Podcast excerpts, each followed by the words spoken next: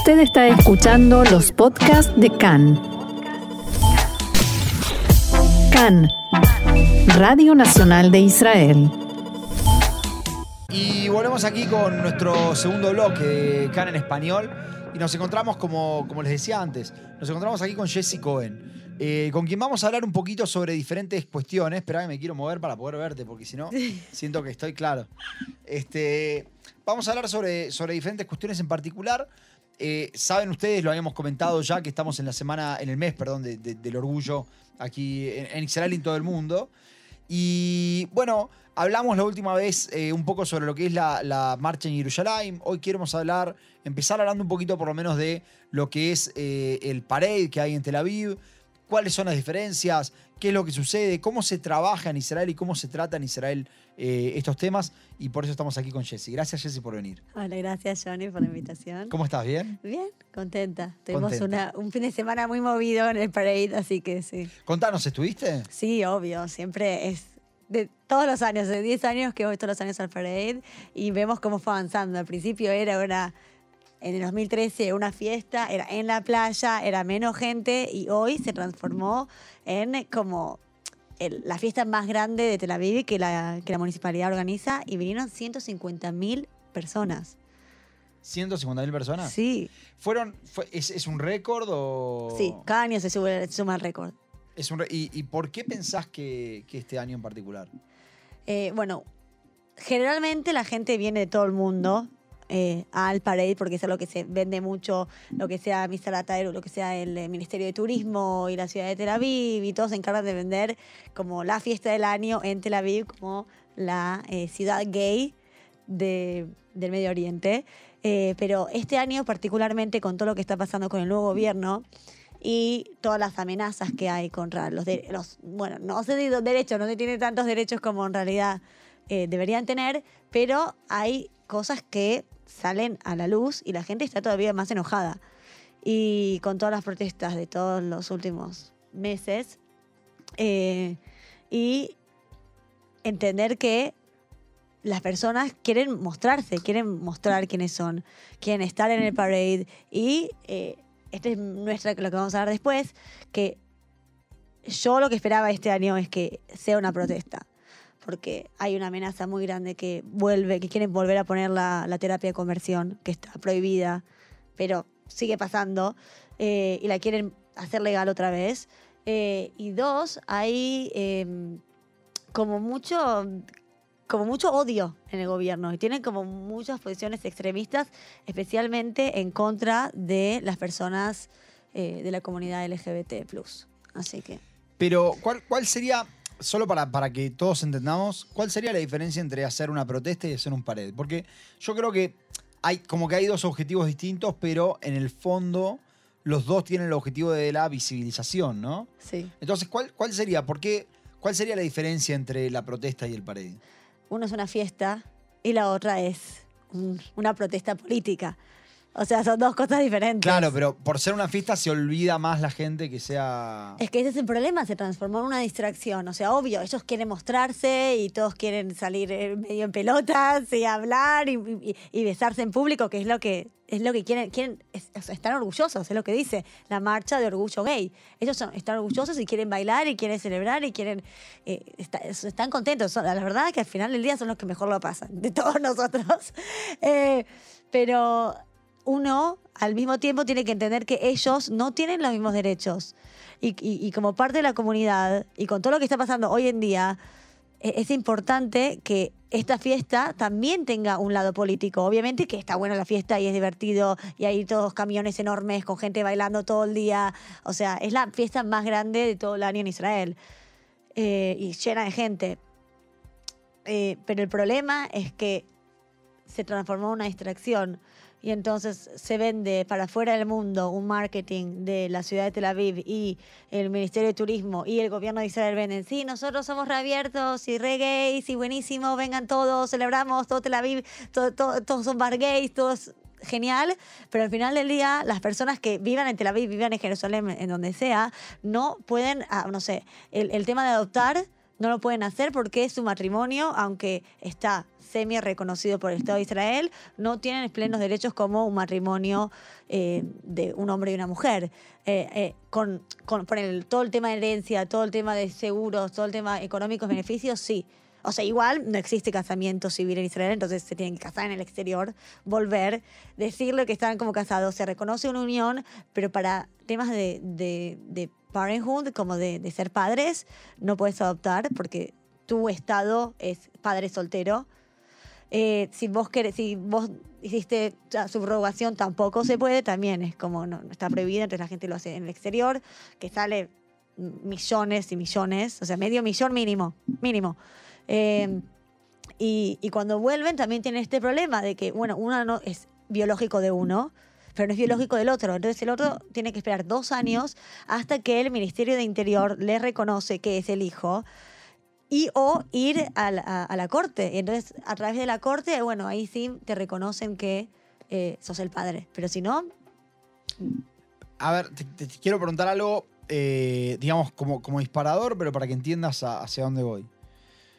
Con tantas trabas que existen, eh, podemos decir que, que capaz que el- el- casi que está criminalizado ser gay, casi que la, la- ¿no? la Sí. comunidad. ¿Entendés lo que te quiero decir? Eh, sí, o sea, no está criminalizado porque no es que, a ver, antes, hasta eh, lo que estuvimos hablando antes, eh, hasta el 1988 era ilegal.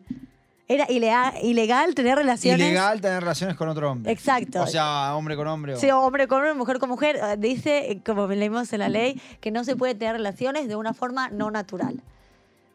Claro. O sea, ese es el, el título. que solo para, para cualquier distraído recuerda mucho a lo que dice justamente la Torá, ¿no? Que es lo que se lee en la Minjá de Yom Kippur, si no me equivoco. Miren cómo salió el religioso ahí. Pero, claro, increíble, tengo los conocimientos. Pero, pero eh, eh, es justamente, eh, es bastante similar, ¿no? No se puede acostar un hombre con otro hombre de una manera no natural. Este, y esto era, decís, ilegal. Era ilegal hasta el 1988. Estaba en el Código Penal. Sí, o sea, igual ah, puede ser que se haya implementado o no, o sea, hay, hay mucho, hay mucho como eh, eh, discusión sobre eso que se puede implementar o no, pero estaba en el, en el Código Penal. Claro. Eh, claro. Y hoy estaba en día, penalizado, capaz que no se criminalizaba, no se sabe, pero bueno, por lo menos estaba, estaba penalizado. Sí. Y hoy en día eh, eh, es esto, como que uno tiene la libertad. Vos, yo camino por Tel Aviv y, y, y ahí está la, la playa gay y es, y es todo muy abierto y todo genial, que es lo que tiene que ser. Pero uno se pregunta, ¿dónde están los derechos? ¿Cómo puede ser que venda Israel por un lado, sí, somos la ciudad más, Tel Aviv es la ciudad más gay, y después la gente no puede ni adoptar hijos? Bueno, es la ciudad más gay de, de- de Asia, por lo menos, ¿no? Sí. Eso seguro. Sí, sí. Lo que pasa es que pareciera ser que siempre lo que, lo que hacemos es poner la vara muy baja. Entonces, bueno, eh, aceptamos más a los gays que Irán. Y sí, seguro. Sí, exacto. Pero- Es que ahí también, ahí los matan. O sea, y- hola, en Gaza. Perdón, Claro. no, tenemos que ir muchos kilómetros. Claro, claro, ¿Entendés? Y también tenemos que acordar que también hay, hay, hay ejemplos de violencia hoy en día. En Jerusalén, yo, yo trabajaba en el gobierno y fui a hacer una vez un live, ah, porque el de Jerusalén sí es una protesta. El parade de Jerusalén es una protesta hecha Contá un poquito cómo es el de. Jerusalén, así, así la gente entiende las diferencias. Sí. El de Jerusalén, o sea, no no hay, no, no hay hasta acá, no hay, no hay una producción de la ciudad, ¿ok? La ciudad de Jerusalén no invierte en eh, producir un, un parade, eh, y entonces no hay música. Es gente que viene con sus banderas, con sus pancartas, con sus carteles y marcha. Es una marcha oficial. Eh, y una vez yo estaba haciendo un live, porque yo trabajaba en el gobierno, y entonces estaba haciendo un live de, bueno, ¿y qué opinás? ¿Cómo es ser gay en Israel? ¿Viste? Como tratando de, de- de- de realmente mostrar qué es lo, lo, lo bien que vive, supuestamente, ¿no? Entonces él me dice, sí, lo mejor es este, y saca un gas pilpel, saca un... eh, eh, ¿Cómo se dice en español? Un Eh, gas pimienta. Gas pimienta. Y me dice, esto es lo que necesita cualquier gay en Jerusalén. Y yo me quedé dura, como que, digo, nosotros en el exterior decimos, sí, obvio, Israel gays, todos son gays. Y hay gente que de verdad sufre violencia, especialmente en Jerusalén. Eh, y que ahora el gobierno Bueno, mismo- recordemos que, si no me equivoco, la única marcha en la cual hubo un evento de violencia completamente, o sea, extraordinario, si quieren, fue en la marcha de Jerusalén. Exacto, Donde una chica, Banky era el apellido, ¿no? La chica Tali Banky, algo así, eh, eh, fue acuchillada por una persona que estaba en contra de la, de la marcha. Aparte, no sé, bueno, vos que estuviste me vas a poder decir, en Jerusalén por lo menos hay una contramarcha, ¿no? Hay, hay una marcha opositora eh, del otro lado, que es a unos 90 metros una de la otra. No sé si en Tel Aviv esto pasa, creo que no. No, no pasa. Pero, entre- eh, pero imagínate la gente que se levanta de sus casas y va a una contramarcha.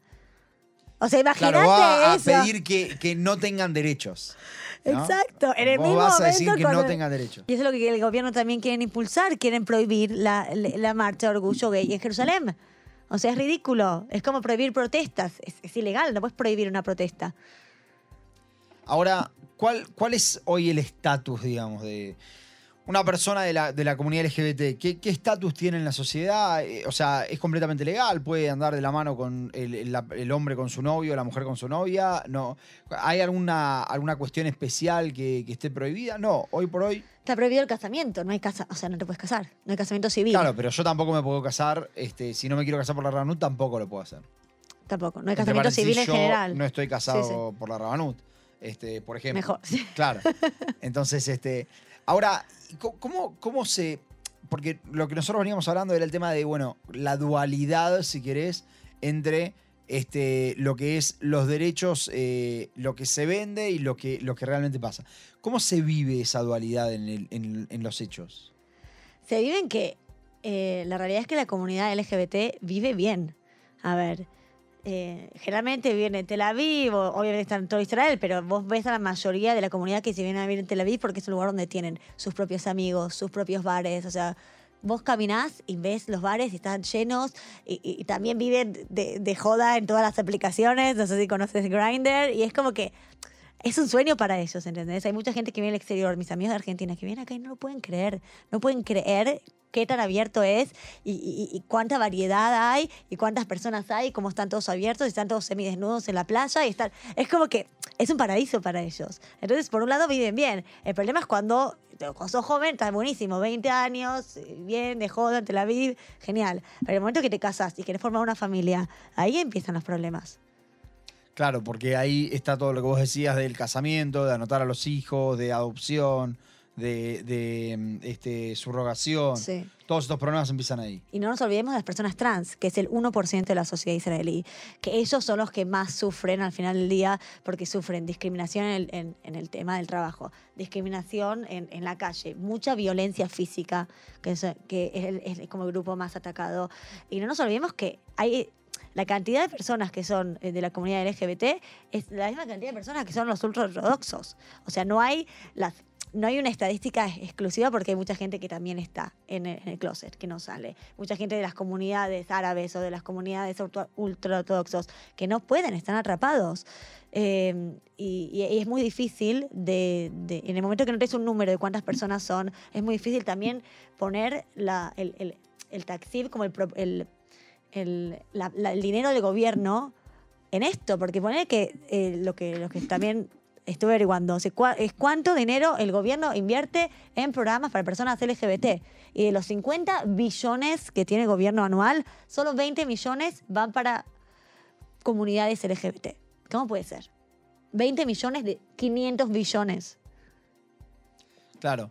Eh, pareciera ser que no son una prioridad por los para decirlo suave, digamos. No, no solo que no son una prioridad, tampoco todo lo que se quiera avanzar con los derechos gays se baja. Una ley de, la subrogación en el 2018 también fue bajada. Es como que ahí estoy, sí, dale, vendemos para el exterior que son todos gays y buenísimo y la fiesta más grande de Tel Aviv y se invierte millones. ¿Cuán- ¿Cuánto? Creo que sale más caro, esos 20 millones que pone el gobierno, sa- 10 son para el parade, o sea, de Tel Aviv. No sé cómo explicártelo, pero, o sea, hay mucha inversión en el parade mismo, pero no hay inversión en en tratar de unir la comunidad o bueno igual sí hay o sea hay este tema de refugios para las personas que se escapan.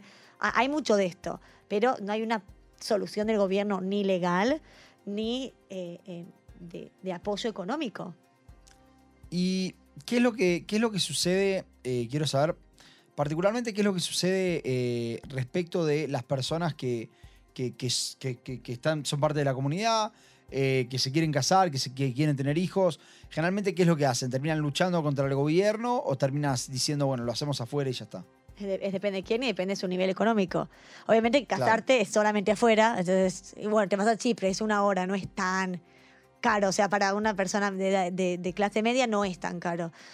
El problema son los hijos, ¿entendés? Obviamente que vos ves en la televisión eh, que Asia Sarvay tiene, va, tiene su hijo en Estados Unidos y, bueno, las personas que tienen capacidad de, económica grande lo pueden hacer, pueden ir y adoptar un hijo, no sé, en, en- Asia, pueden hacerlo, pero las personas que no están últimas, o sea, hay una como prioridad de gente para adoptar y los hombres, porque serían hombres como single men, ¿entendés? Como solteros, es, la, es el último escalón, último escalón. Y ahora, digamos, todo asunto tiene sus luces y sombras, ¿no? Eh, dijimos las sombras hasta ahora. ¿Cuáles serían las luces? ¿Qué es lo que vos considerás que decís, bueno, pero, pero sin embargo, hay esperanza de que esto cambie porque eh, están estas, estas diferentes, eh, digamos, fundaciones para la estructura armada? Sí, empezando porque el 79% de los israelíes apoya la unión civil y el matrimonio. 79? 79%. Mirá qué interesante. O sea, es un montón, es un montón. Eh, y, y es como que en algún momento, eh, eh, o sea, las cosas, muchas veces las, las cosas cambian. En Argentina el aborto tardó años, pero se hizo después de 100 años, se logró. Entonces siento que quizás cuando hubo el gobierno anterior la gente estaba como más feliz y dice, sí, van a poner más cosas, pero quizás no pasó tan rápido. Y, y está en eso, empezar desde la sociedad misma y con las eh, NGOs, con las organizaciones y cada uno dar el apoyo y, y y visibilizarlo, porque eso es lo que ayuda también el parade, visibilizarlo. Estamos acá, somos lo que somos, no vamos a cambiar. est- eh, Esto es lo que hay y esto es lo que somos, y estamos muy orgullosos y mostrar y que cada vez haya más gente que vaya. Es un gran logro. 150.000 personas que vayan a un parade es un montón. O sea, comparar a la, la- antes que era ilegal y ahora 150.000 personas apoyan activamente, y hay gente que no fue, pero lo sigue apoyando, y decir, miren lo que somos y no nos vamos a ir a ningún lado y no podemos no tener derechos, pero lo vamos a hacer igual y no nos importa. Es eso. Te quiero hacer una pregunta, estamos cortos de tiempo, pero, pero te lo- por lo menos cortito y después otro, otro día capaz que lo, lo- lo expandimos más. ¿El ejército juega un rol en esto? Sí. O sea, eh, hay, hay varias como, como vos shades, como hay, hay varios, hay un abanico en el desierto, en el desierto, en el ejército. Eh, por un lado, en el ejército uno puede ser como openly gay, como abiertamente gay, y, y está todo bien, pero por otro lado, el, el- el ejército también permite que si vos sos gay, te puede dar un ptor, te puede dar una excepción. Entonces es como que por un lado los protege como de la violencia, ¿entendés? Si vos no querés estar o te sentís mal o no querés estar desnudo delante de todos en... en, en- Pero en del otro lado no se ocupa. Pero, a ver, es una solución. No, o vos podés hacerlo. O sea, es como que. eh, eh, es como el gobierno mismo, ¿entendés? Está ahí. Vos no querés ir al, al ejército, te damos la posibilidad de no ir, que es un montón. Para el ejército siempre necesitan gente y decir, bueno, mira, vos, ustedes, si quieren, no pueden venir. O sea, es un, es un logro. Y las personas que sí están, es depende de cada yejidea y depende de cada cosa. O sea, no, te- no te voy a decir que, hay, que no hay eventos de personas que, que hayan sufrido violencia en el ejército. Pero está la posibilidad de también irte, si no. Claro. Eh, Jessy, ¿querés. eh, va- vamos a cerrar después de una pausa musical, pero quiero que me digas con qué canción te gustaría cerrar este momento. La de Noah Kirel. Eh, queremos, o sea, es una canción que eh, dice Shloshava Not, que gramaticalmente está mal porque es como tres mujeres en, en, en- en- masculino, o sea, tres en masculino y mujeres en femenino. Y es lo que, y tra- es como, es la idea de hablar de un eh, lenguaje inclusivo. Eh, así que sí. Bueno, la tenemos. Entonces vamos a escuchar los Not de Noah Kirel.